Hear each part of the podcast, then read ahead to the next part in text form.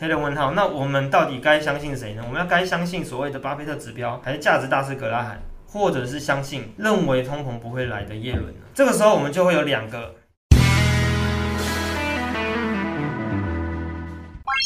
第一个，金融海啸与我们的距离，大家觉得金融海啸会来吗？A 是会来的，然后 B 是不会来的。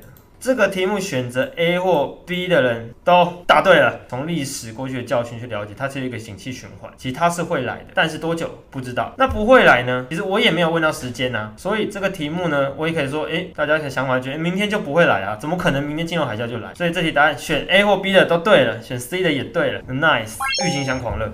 十六、十七世纪的时候，欧洲其实十分强盛的。美国当时还没有这么兴起啊。那其实主要就是欧洲的强国之一的荷兰。荷兰这个国家呢，当时是经济非常的强哦。那当时呢，鄂图曼土耳其就引进了一些郁金香这类的商品到荷兰来。那荷兰他们看到郁金香，觉得这商品觉得，哎，趋之若鹜，真的不错，哎，蛮漂亮的。然后大家就开始疯狂的去。抢购也疯狂的去种植这类商品，这个时候很聪明的商人，他们就组成了所谓的商会。他们组成了一个商会做什么？去订定一个合约，叫做所谓的郁金香合约。郁金香上面有个金嘛，所以他们其实主要在交易的是那下面那个金，因为那个金不管什么样的郁金香去栽种，它最后长出来的金其实结果都会不一样。甚至郁金香如果在发生病变的时候，会出现一种非常非常罕见的球茎，那个叫做永远的国王。我记得当时种出那一种郁。郁金香的话，相对于一般郁金香球茎的价格，其实多了将近十几倍哦。那所以大家其实都拼命的去种植郁金香，也希望有机会可以种出这个永不凋零的国王这样的球茎，这样的郁金香。那商会呢，订定一个合约嘛，这个合约最大的目的就是。今天郁金香假设说是一月到六月盛产好了，但是我现在就还是还是想买郁金香，我还是很看多它。那我我定定这个合约一到六月的时候它盛产，那我就预定我在七月到十二月的时候买进这个郁金香的合约。其他就是很像我们现在期货的概念。我现在七月在没有郁金香的时候，我先买进这个契约，在一月六月的时候再去拿所谓的现货，也就是郁金香。可是其实到了前期的时候，大家还是有在交交易所谓的郁金香，但到后期大家根本就没有在交易郁金香，大家。交易的是郁金香的那个价格、那个价值，大家一直不断的把郁金香价格抬高、抬高、抬高、抬高。可能郁金香价值一开始只是在这个位置，但是大家不断的去炒那个价格，价格就这样在慢慢慢慢黄金交叉，超越了郁金香本来的价值。所以大家其实已经不知道到底自己在做什么。这这个时候就套用凯因斯讲的一句话，他说：“其实这就是所谓的市场中在抓最后的笨蛋。每个人买的已经不是郁金香了，每个人在思考说，会不会有那个我今天买进这个郁金香，我用一百块买，明天应该会有人用一百二跟我买。这个时候用一百二买的人又会认为说，一百四的人也会来跟我买郁金香，那我一百四再卖给他，我又赚了二十块。每个人都在去抓交替，去抓说会不会有下一个跟我用更高价买这个产品的笨蛋。每个人都在等待这个时候，那最后一个人当然就是崩盘的最后一个抓交替的人。那这个。个人会发生什么样的现象？这个故事我把它举例在一九三七年二月四号这一天大跌了九十 percent，发生的原因是什么？当天其实一样在一个拍卖会上在举行，就是贩售郁金香合约的拍卖的仪式上，当时就喊到郁金香一个价格，就说：哎，现在郁金香价格那个七千块，七千块有没有人要买？那通常大家就想说，一定会有人买吗？啊，一定会有人喊到八千啊、九千啊。结果没有想到，突然整个整个现场超恐怖的，鸦雀无声，没人讲话。然后大家就你看我，我看你，哇，你已经经酸了，每个人赶快跑出去，然后就。开始惊慌了，快点去卖那个郁金香的合约，赶快卖，能卖就卖，找朋友，那个找亲戚，找那个路人，那个随便随便能卖就卖，赶快把郁金香所有东西都卖掉。那我们要知道，当时其实所有的产业，不管是做护士的还是做医生，什么都把所有的钱砸进去，投在郁金香这个产业上面了。你看这个合约上面，那导致说，其实所有的，其实当时到造就了许多的人就这样子。身败名裂，然后整个破产，甚至当时郁金香很多人都一直看多它的价格，最高点的郁金香呢，可以买什么？阿姆斯特丹。荷兰阿姆斯特丹的一栋豪宅，其实现在回想起来的话，我们会觉得蛮好笑的。你怎么一个郁金香可以炒到将近这种价格，买一个阿姆斯特丹的豪宅？但是其实如果说我们把自己的情境氛围到那个阶段的时候，就会发现，哎，其实也不可笑，好像真的会慢慢被这个感觉带起来。郁金香可能对大家来说觉得，嗯，好像也没这种感觉。那我们再提第二个，也就是我们在金融危机发生的比较近期的事件，所谓的科技泡沫化。在讲科技泡沫化之前，会想跟大家分享一下升息的影响。这个在过去有听我们直播的朋友应该有看到。我用一个简单的图去表示说，假如说今天美联储费的升息的话，那么对企业来说，它的借款成本就会增加。那升息的话呢，市场整个金融市场资金就会减少。也就是说，现在量化宽松的水龙头被关掉了。所以资金被收回嘛，资金被收回，现在大家都把钱投入在债券或者是放在银行这样子。那这样的现象造就了两个问题，第一个就是投资人不愿意把资金再放在股市上，第二个对于工厂以及公司而言，他们在制造产品的时候，其实会有提高成本的现象产生。因为我今天一样跟你借钱嘛，你的利息现在是一 percent 跟两 percent，听起来好像没有很高，可是我跟你借贷金额非常高的时候，其实这一 percent 对我来说是非常大的伤害。那么既然我借款成本上升，表示说我在制造一项产品的毛利率也会因为我的成本上升而下降，毛利率、营业利率最后影响到我们的税后净利。那我身为一个厂商，那大家会想，那我身为一家公司，我就把我的增加成本给转嫁给消费者嘛？就跟我们在市场买一些东西啊，然后很多。很多就是摊位跟我们讲说啊，不好意思啊，鸡肉今天涨价了，不好意思啊，今天什么什么涨价，他会把这个成本转嫁给消费者。但是对厂商而言，对公司而言，你觉得有办法吗？那这要看这家公司它的议价能力如何。也许面对它的下游公司都是一些大咖，他并没有办法去跟他做一个议价，反而下游可以跟他议价说，哎，你给我你怎么给我那个？那个价格变高了，那这样子我给消费者价格也变高，那我不要选你了。市场这么多的厂商，我不要选你，我去选别人。那厂商就只能，嗯，公司就只能，我把这个成本自己吃下来好了。那这样现象就会造成说，公司的整体的获利能力下降，最终就会造成整体的指数就会下跌。好，那我们简简单带完升息的部分。那么科技泡沫最大的事情就是发生在一九九零年代的时候，那个时候互联网其实。慢慢在串流起来了，最大原因是因为当时美苏冷战嘛，那这一件事情其实苏联跟美国之间呢，要抵御对方的一些讯息传播以及电报、电话等等，所以当时网络就在这个时候兴起了。当时兴起的一些公司有大家耳熟能详的雅虎啊、eBay，嗯，雅虎跟阿马龙大家应该比较熟一点了。雅虎跟阿马龙这些大型的巨头公司，也一直到现在，一些公司还仍然存在着。那这些公司存在，其实当时比他们更大公司有一家叫做网景。网景其实大家可以去查一下，就是以前我们在用就是 Windows 两千系统之前的那一个整体的界面，其实大家看的应该会有印象。我记得我当时有去查一下它的界面，真的是有有点似曾相见的那种感觉。那网景系统其实就是推升整体的科技泡沫化推向顶端的一个重点。为什么？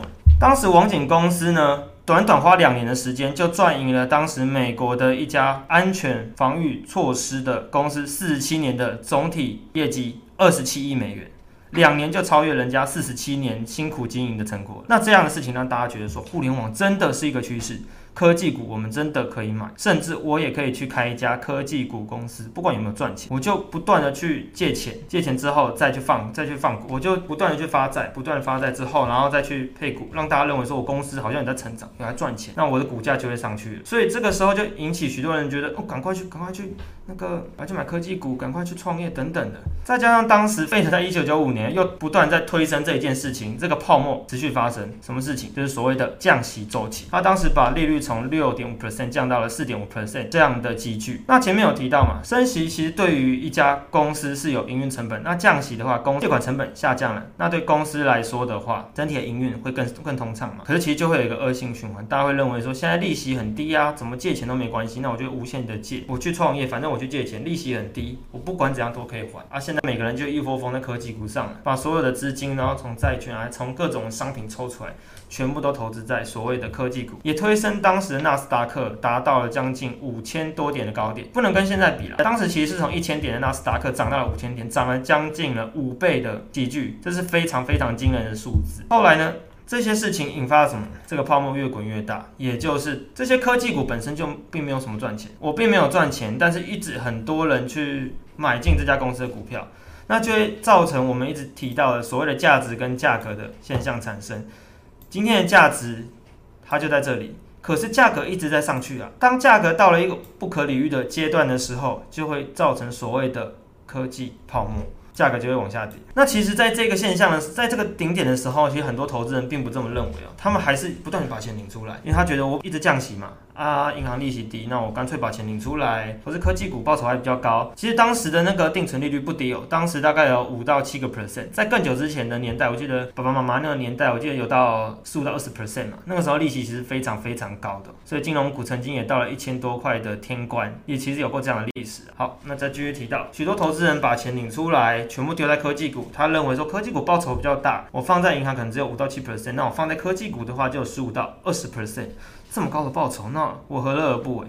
我看每个人都在买，我也跟着买。我永远认为市场不会有什么不好的情况，我也认为我不会是那个遇到崩盘的那个人。结果。当时的美国总统又提出一个东西，叫做所谓的资本利得税。他将资本利得税从二十八 percent 降到了二十 percent。也就是说，今天如果说我买进股票再卖出，那我足足少了八个 percent 的成本。八个 percent 成本是非常非常大。对于说一些在巨额交易的人，或者是一般散户来说，七八 percent 是非常非常高的数字。那也因为这样的事情，这个泡沫终于受不了，爆炸了。那时候费德主席呢，其实就跳出来啊，他不断的去升息，不断的去升息。因为当时其实也发生另外一件事情，就是日本发生的经济萧条事件。其实美国也很担心再发生这样的事情，所以不断的升息，想说赶快把这个泡沫平息下来。那希望大家不要再投资科技股了。可是你要知道，就当时费德的主席不断的升息也没有什么意义，因为大家一窝蜂就是想买科技股。我就是认为会涨，我就是认为不会崩盘，因为每个人都这样讲，每个专家都这样说。你要想整个报纸哦，整个新闻，整个媒体，整个你家人我亲戚大家都说一定会涨的时候，那其实你心里其实按耐不住，就觉得我不买好像我跟不上这个潮流，所以这件事情就引发了。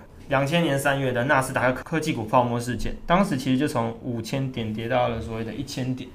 那科技泡沫这件事情呢，最后衍生到所谓的金融海啸。两千年，也就是科技泡沫发生之后，陷入所谓的经济萧条，很多企业倒闭啊，然后有很多人就是财务陷入危机啊，所以这个时候美国就实施了降息政策，把这个利息降低，那再把钱，大家可以去借钱会比较便宜嘛。公司其实也可以不断的就是透过这样低成本的方式，再当自己的公司振作起来，或者再重新创业营运起来。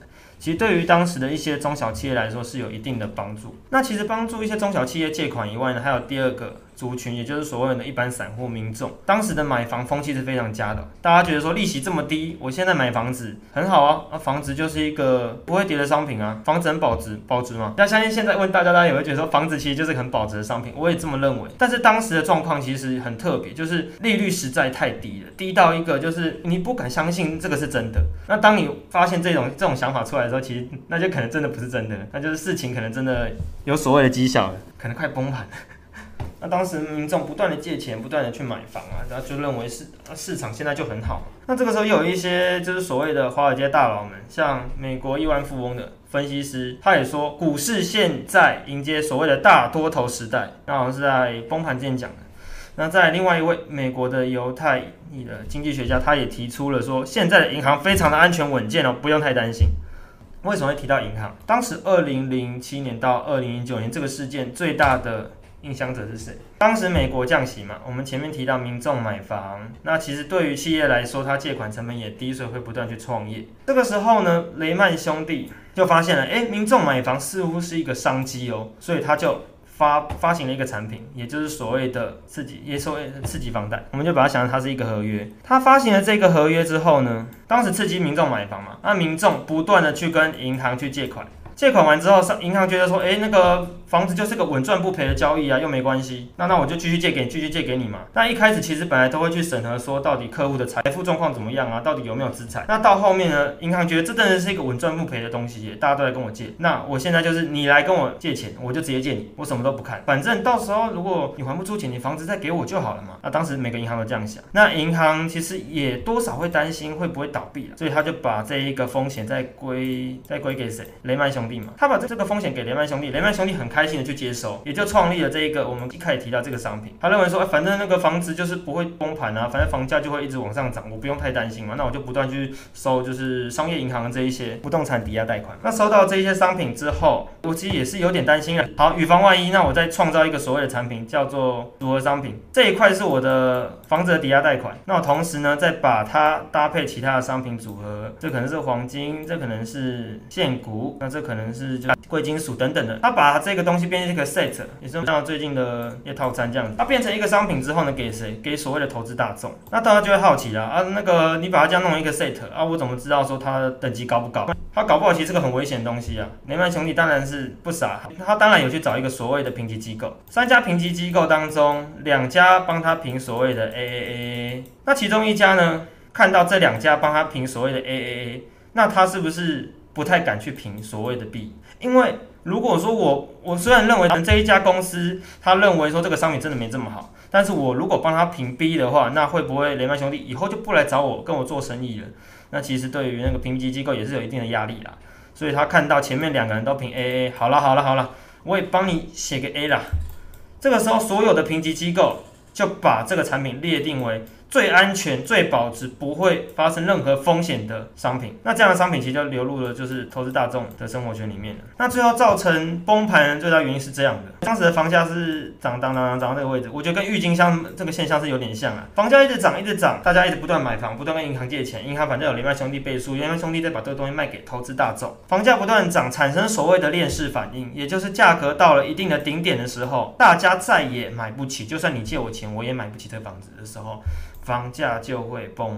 就会有这样的现象产生，房子已经达到一个我无法买进的价格，那当然房价就会崩跌。那那伤害最大是谁？投资大众啊！投资大众来说，整个商品就这样子完全血本无归了。那民众呢？对民众来说，现在整个房价都下跌了，房价已经没有到那个价值，我干嘛还要还这个利息？好，干脆就是把房子还你了，还给银行了，我就直接把这个房子再丢还给银行。银行呢，没关系，我有那个雷曼兄弟，那个我老大，我老大帮我那个扛，帮我扛这些压力。然后最后痛苦的就是投资人。好，真的只有投资。人受损嘛，投资人受到非常大的损害，但是雷曼兄弟同时。做这件事情也达到三十几倍的杠杆，这其实也濒临了所谓的倒闭的局面。那当然，其实不止雷曼兄弟做这件事情啊，还有所谓的房利美、房地美等等的许多公司，甚至贝尔斯登后来有是有被美国给救活了。那雷曼兄弟呢？当时政府其实在看到这件事情的时候，他先救一家公司叫 AIG。对雷曼兄弟来说，他把这些商品卖给投资大众，但他还是会担心说会倒闭啊，所以他背后要有一个所谓的保险公司，就跟我们看到就是美国的投行像高盛啊，高。高盛他除了背后有一个保险公司以外，他很担心，就是这家保险公司假如说倒闭怎么办？所以他会再保一个所谓的，假如他现在保保险公司倒闭的话，那么再留另外一个公司来赔偿，补额的去赔偿这个倒闭保险公司的金额，就是保一个所谓的双重保险啊，再保险的部分。那当时 AIG 被雷曼兄弟这一件事情搞到整个拖垮了，所以他那个要帮雷曼兄弟还钱完全还不清了。那美国呢，当然不能让 AIG 倒，努力的把它救起来。但是即使如此，AIG 还是还不了雷曼兄弟的这一笔钱，因为债务实在太大了，甚至这个商品。已经包装到不知道它到底长什么样子，也不知道到底你欠到几个国家去了。那个时候，美国央行就直接说，嗯，直接放弃雷曼兄弟了。雷曼兄弟的商品我已经不知道它本质是什么。雷曼兄弟就这样倒闭了。那当时其实也造成大家很大阴影，也是近期比较大的一个金融海啸的事件的缘由。那现在呢？现在呢就有两派人马，一派认为说金融海啸会来，另外一派认为不会来。认为会来的就是巴菲特指标其实有提出很大的讯号，也就是说，诶，现在整个巴菲特指标已经过热喽，市场有可能会反弹。那格拉罕，格拉罕不是巴菲特的师傅了，他是那个。那个也是属于价值型投资人，那他当时其实十年来都一直预测说，就是美股会下跌，美股会下跌，美股会下跌。那去年刚好就是给他讲中了那一次，那一次之后刚好就。跌蛮多的嘛，大家很清楚。那这件事情大家就把它封为所谓的就是预测大师。但是其实十年只中一次的话，这个在其实书籍上有很多都讲到这样的人，就是十次中总会给他中一次嘛。但是真的就代表示说他精准嘛？这个不一定，必须要长期以来都能够预测精准才叫真正的技巧，不然其实运气成分还是比较多。好，没关系，还是有一定的参考价值。那么格拉罕也提出了就是所谓的史诗级泡沫。美国财政部长也就是前任的费的主席耶伦就说。通膨就是个短暂的现象啊，其实新闻上面都这样讲嘛。利息升高对美国联储会有利啊，啊，到明年就会缓解了嘛，等等的。那其实这样就会让大家很好奇啊，啊啊，你这边这样讲，你你左边这样讲，右边又这样讲，啊，到底到底会来还是不会来？因为大家搞不飒飒哦，黑人问号。那我们到底该相信谁呢？我们要该相信所谓的巴菲特指标，还是价值大师格拉罕，或者是相信认为通膨不会来的耶伦呢？这个时候我们就会有两个。思考空间。第一个，假如我今天跟你说今年会崩盘，那么你会做什么？你会很紧张吗？赶快把股票全部卖光，空手，结果没有崩盘，那你就会少赚很多钱。那今天呢？第二种现象，我又跟你讲，今年不会崩盘，你把所有钱都拿去买股票了。结果不但崩盘了，你赔了很多钱。所以其实我一直跟大家，我们没有办法去做所谓的预测这件事情。因为前面其实我们也提到了，其实两位华尔街投资大佬，他们其实也提到了说。股市现在迎接大多头时代嘛，现在银行很安全了，但是崩盘还是来了。当时的那个气氛会让大家情绪到了一个顶点，就是我过去跟大家提到的钟摆效应的一个顶点。那个顶点就是我对市场非常乐观，乐观的另外一面一线之隔就是贪婪。我已经贪婪到一个无止境的境界。我承担多少风险我不知道，我甚至不知道我在买什么商品，但是我就认为市场绝对不会有崩盘那一天。我脑袋已经完全觉得就是市场就乐观。那这样现象其实造成最大的风险就是缺乏独立思考的一些投资人，那其实就会受到一定的损害。那么讲到了会崩盘跟不会崩盘。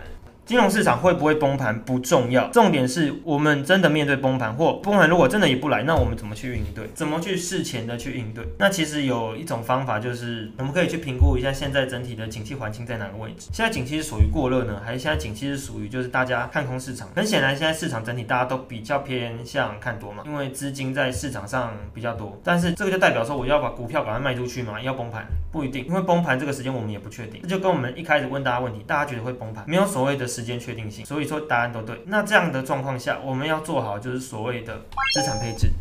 昨天有提到，就是在投资那个台股的话，也可以做资金配置。那我们就把它再进化到所谓的资产配置。那我们的选择就有四大项商品嘛，个人权益商品，也就是所谓的大家熟悉的股票、ETF、期货选择权、期权等等。那第二个就是现金啊，我们手上当然要握有现金。这些现金在遇到任何的事件发生的时候，我急需用钱，那我有这笔现金，当然对我有一定的帮助。那就是有活存啊、定存啊、电子钱包。那其实也有人说现金是比特币啦，那我自己是觉得不然。我认为如果是比比特币的话，应该是要放在其他投资商品会比较好，因为比特币波动太大。那第三个商品呢，就是所谓的固定收益商品，也就是公司所所发行的公债啊，以及政府公债等等这些商品。那这些商品其实就是大家也有看一些新闻，也有提到，近期的十年期政府公债其实已经跌到了一点四 percent。那对于整体的市场资金，其实是非常的有正向影响的。那也不断的推升股市的上升，但是公债在下跌，大家可以去想一个问题：资金在市场如果太过活络，会不会也会造成说特定的族群其实并没有这样的价值，可是却涨到超乎想象的价格？这个大家可以去检视一下、思考一下。那在第四个就是其他投资商品啊，有能源、农产品、贵金属。能源类的话就原油嘛、天然气，其实我们平常都会用到这些商品，我们可以把它想象成它其实就是一种投资商品，并没有这么难理解。那在农产品类的话，黄小玉的话就是一个女生，没有开玩笑。黄小玉就是黄豆。小麦、玉米三大族群，在棉花、咖啡豆等等的商品，这些商品呢，其实我们在一些其实日常都会看到这些这些东西啊，里面还少提到一个小麦啊，那这些商品其实也会被作为所谓的远期交割的期货商品来买进卖出这样。那其实最其实期货最大的原因是因为，我举个例子，拿小麦来讲，过去那个农民在种植小麦的时候啊，那当时小麦价格就是都固定十块钱再卖给商人。可是假如今天小麦种植的状况不太好，量比较少的时候，他还是要卖对方十块钱，其实对他来说是有一定的损害的。那他也没法跟商人去定定所谓的确定性的价格，因为商人就已经跟你讲好，哦，那那个我就是跟你收十块了。那这个时候聪明的农民就想到一个方法，他说，那我就跟你订定一个契约好了啦，你跟我那个半年后再交易，你跟我订定一个契约，六个月后交易。那小麦价格呢，我们跟我们就定三十块。然后农民不管怎样都要说好，不管那一年的小麦到底是大量盛产呢，还是说量很少，我都是卖你三十块。那对我来说，如果大量盛产的话，我卖给农民量比较多嘛，我乘以三十，那我其实卖给你，我当然赚比较多啊。那如果量变少，我卖三十块的话，对我来说我当然比较亏嘛。所以其实就是有一个所谓的保护双方的一个契约，期货契约其实就在当个时候诞生了。其实这就是一个衍生性金融商品的由来。所以大家其实听到这些商品的时候，不用觉得说它是一个很危险的商品，因为它本身就是一个所谓的避险效应的。衍生性金融商品诞生其实都主要是为了让投资人避险，只是我们要去了解那个产品的属性，不然我们去投资个，其实单一家公司的风险也是很大。那如果不了解这家公司的体质，然后去投资，最后赔钱了，那我会认为不如去专心的去研究这家公司，不然就投资 ETF，反而会比较安全一点。那再来就提到了前面的那个资产配置，又提到了一本书嘛，《原则》，Ray Dalio 他提到了这一本书《原则》。原则其实里面几个重点就提到了所谓的全天候投资组合。全天候投资组合呢，它把所谓的长债比重拉到了四十 percent，那么股票的部分它比重是三十 percent。短债 intermediate 比例是十五 percent，黄金呢，也就是所谓的贵金属嘛，它拉七点五 percent。为什么会拉黄金？避险嘛。这个我在近期的原物料的部分一直跟大家做介绍。如果市场真的发生了很严重的萧条的话，那大家当然会把资金放在黄金上，因为黄金有保值效果嘛。大宗商品就是所谓的农产品啊，或者是棉花等等这些商品。他做这件事情，其实最大原因就是分散风险，diversify。分散风险最大原因就是当今天市场股市真的给它崩盘到一个极致的时候，比方说你今天三十 percent 的股票，最后价值剩十 percent，那么我的黄金跟债券当然会上涨嘛。大家应该知道，债券其实跟股票本身就属于一个反指标的概念，黄金跟股票我们可以这样讲。那么对我来说，股票下跌，我还要长债、短债、黄金去。保护它，那在这样现象来说，我就不会全部都损失掉。如果我把全部的资金一百 percent 都 all in 在股票上的话，那股市崩盘我什么都没有，至少我还可以透过其他的商品去补足我亏损的部分。这个时候就要来分享一下非常知名的斯文森的投资组合啊，他是耶鲁大学的首席投资交易大师，许多经理人啊就把资金都是捐赠给耶鲁大学。那当时耶鲁大学呢获得这笔资金呢，就把这笔资金拿给这位斯文森先生，然后去做投资。那斯文森先生呢，他不是完全就是 all in 在美国大盘，虽然当时的整体。的局势来说，其投资欧因在大盘股的上的话，胜率是蛮高的啦。但是那只是就事后诸葛嘛。我们现在看当然会认为这样，但是以他当时的角度来看，他就已经有一个我觉得蛮好的观念了。他做什么？投资美股、美国大盘股、美国大盘股二十 percent，也就是 SPY SPY 的 ETF。再来，他又投资在一些其他已经发达的国家的股票。从这边其实就可以看出，他不止把所有的资金集中，耶鲁大学的捐赠资金集中在美股上，他把资金分散到其他也发展不错的国家。但如果今天美国发生了一件重大事情，假设又发生一次九幺幺事件的话，二十 percent 下跌了。我其他发达的国家没有下跌啊，我整体一百 percent 资金只有二十 percent 有稍微损失到，可其他都还好。其实对我来说就有一个所谓的保护效果。那么第三个，它就新兴市场股票，它投资了十个 percent。新兴市场其实就是像我们看到的东协那些国家等等的，其实都有一定的发展性。以所谓的发展性，那当然也。附带的有一定的风险嘛？那他们到底要多久才会增长到现金？就是平均每个发达国家的 GDP 呢？当然是要给他一点时间，所以它配置的比重就没那么高，大概十个 percent 而已。那他也投入了一个三十年的美国债券，十五 percent 的比例。其实这个配置就非常的好。当时在科技泡沫以及在二零七二零八年的时候，大家就是不断的把资金全部抽出来，就是赚券上面卡小，全部都丢到美股去，全部都丢到美国科技股，那就会造成了所谓的只要崩盘，你什么血本无归。甚至倾家荡产，他做的这件事情呢，让自己即使美股真的大跌、真的崩盘，让美国债券做一个保值，国家帮他撑腰了。再就所谓通膨的保护债券，这个债券本身本就是一个抗通膨的效果，所以其实斯文森先生他本身就已经有前瞻性看到这一部分，以及房地产信托基金比例二十 percent。那讲完斯文森投资组合呢，大家可能快睡着了，没关系，讲一下我自己的诺曼投资组合。那我个人想法是会认为，金融海啸其实并不是最大的风险，最大的风险是你不知道。自己在投资什么？那这才是真正的风险，就是我上面所提到的这些话。那我个人的操作方式是这样的：首先呢，我会将二十 percent 的资金放在大盘个股上。再来，我会将二十 percent 的资金放在债券型基金或 ETF，也就是零零五零那些商品上。那我会认为说，哎，我这二十 percent 积极的操作，那二十 percent 我保守的操作，一进可攻，退可守嘛。那一边跌，我一边其实还可以掌握就是整体市场平均报酬。那现金我会留个十五 percent 在身上比重的话，我自己是抓抓比较高一点，因为如果说紧急发生一些事情的话，我还可以动用。在外国货币的部分呢，有美元跟日币，有可能有出国需求啊，或者是说认为现在的币值相对比较贬，那我买一些进来，其实对于以后再买进一些国外商品的时候，其实有一定的帮助。那再来其他的商品，我们把它称为所谓的避险商品，原油、黄金、白银等等。小道琼、小纳斯达克。那我拿所谓的黄金跟我们用绿色来看，那黄金跟小道琼来举例。假如说今天、明天、明天费德就升息了，费德会升息导致资金收回，费德升息导致市场资金收回，市场资金收回，那当然会使指数下跌嘛。可是假如这个讯息它发布在像是凌晨两点这个时候，像。明天凌晨两点就会发布，就是费德利率决议。那只要他发在凌晨两点，哦哦哦，没办法，大盘九点才开盘，我没办法放，没办法去卖掉我的股票啊。那明天股票就任由它自己下跌。遇到这样的风险的时候，我该怎么办？这个时候，我可以在晚上的时候买进所谓的小道琼。我这个时候可以在它讯息发布的当下，将这个商品做两个部位，一个方向就是我看多它，一个是看空它。那既然你的利率决议都已经达成，说可能会升息，那我当然担心嘛，我赶快做个避险，我把小道琼放空。那隔天如果开盘的时候，台股台股真的给它大跌了，但是我小道琼早就已经放空了，那我这一笔资金的运用就可以让我减少我的亏损。黄金其实也是一样道理，如果今天费德会升息，那大家资金当然。然是放在避险商品的黄金、原油、白银上面。那我当然就把我的资金赶快去把原油、黄金、白银做多，小道琼做空，小纳斯达克做空，像这样的方式。为什么会介绍这些？最大的重点就是说，虽然大家会认为说海外商品是非常危险的族群，那为什么会觉得危险？因为不了解。当我们不了解一个东西的时候，就会认为说，哎，它好危险哦，我不敢投资啊。因为我们不了解，我们会觉得它可怕。可是当我们真的了解的时候，会觉得，哎，这个东西是真的有需要加入在我的投资组合上。所以其实我自己的配置比重是比较保守一点。我自己大盘的个股积极操作只有二十 percent 的比重，我不会到就是把七十 percent 都 all in 进去，我觉得特别危险。二十 percent 我觉得就是退可攻进可守，至少我可以掌握市场平均报酬啊。然后大盘个股如果说波段有抓到有往上涨，基本面不错的个股我丢进去，那涨了其实我会觉得就是一个多赚的。其实对我来说，我觉得人生就是过得这样子，这样最好，不用把它想太复杂。我觉得投资就是轻松快乐就好。那这是我自己的诺曼投资组合，给大家做一个参考。